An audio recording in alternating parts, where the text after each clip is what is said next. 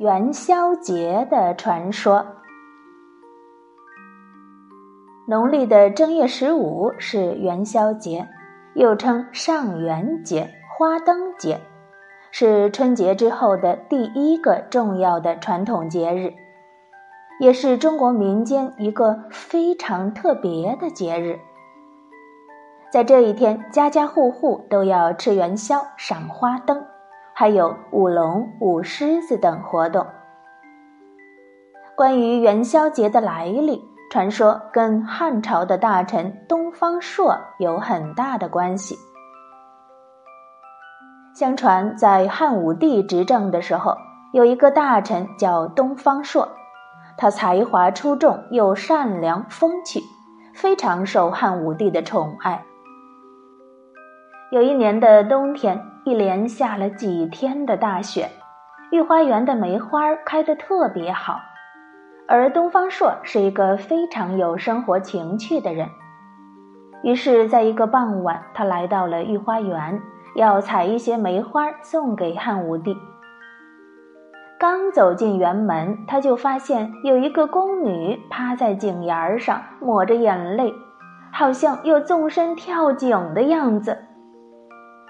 东方朔见状不好，就慌忙上前把宫女从井上搭救下来，并耐心地询问她到底出了什么事情这么伤心。宫女坐在地上哭了一阵儿，后来才断断续续地将事情的缘由告诉东方朔。原来这个宫女的名字叫做元宵。他自幼进宫，如今已经很多年了，之后便无缘和家人见面。他非常想念家中的父母和妹妹，而且每当冬去春来的时节，对家人的思念就更加深切。觉得自己不能在父母面前尽孝，还不如死掉算了。东方朔听了宫女的遭遇，非常同情。为了防止这个宫女再有自杀的念头，就向她保证说：“姑娘放心，我一定会想办法让你和你的家人团聚的。”过了几天，东方朔出宫，来到长安街上，摆了一个占卜算卦的小摊儿。不一会儿，他的小摊儿上就聚集了很多人。争着向他求卦，哪知道大家所求的签儿上都写着同样的一句话：“正月十六火焚身。”一时之间，众人愁眉苦脸，惊恐万状，纷纷向他求得解灾的方法。东方朔假装掐指一算，接着说：“正月十五傍晚。”天上的火神君会派一位身着红色衣服的仙女下到凡间，她就是奉旨来烧长安街的。而今我将寄语抄录给你们，你们上报给当今天子，让他想想办法。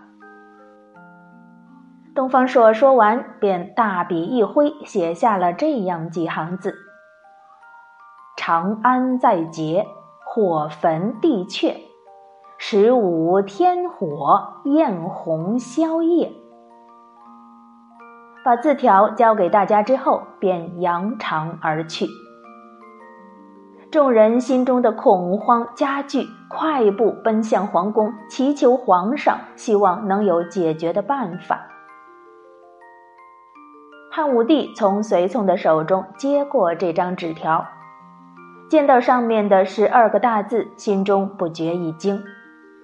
他连忙叫来身边亲近的官员前来商量对策。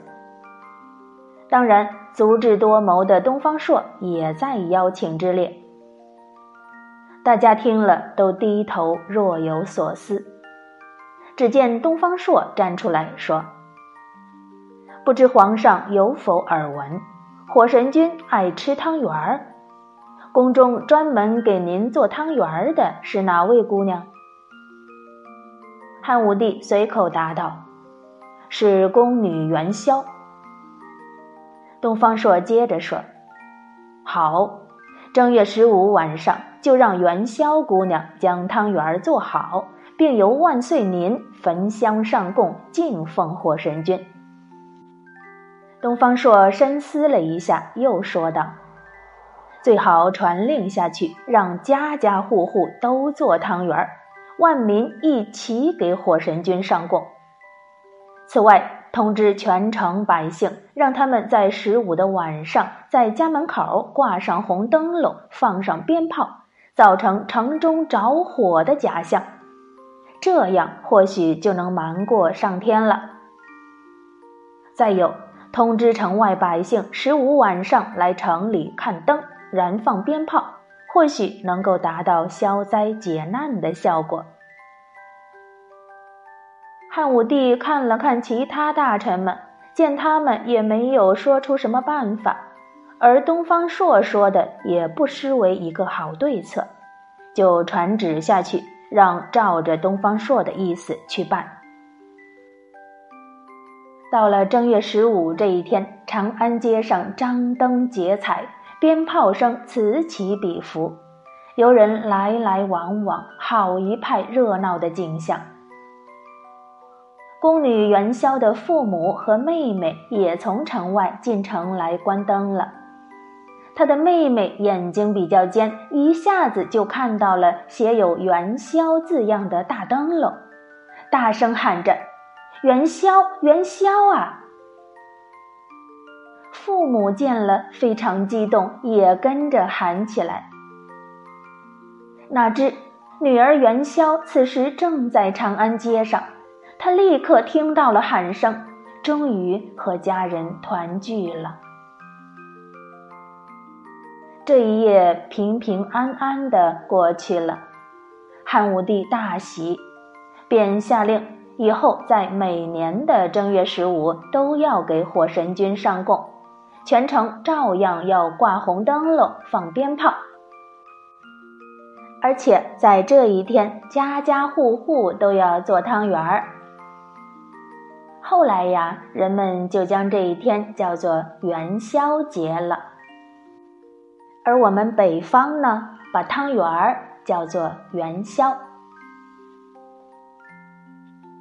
好了，今天的故事就讲完了，小朋友们乖乖睡觉吧，晚安。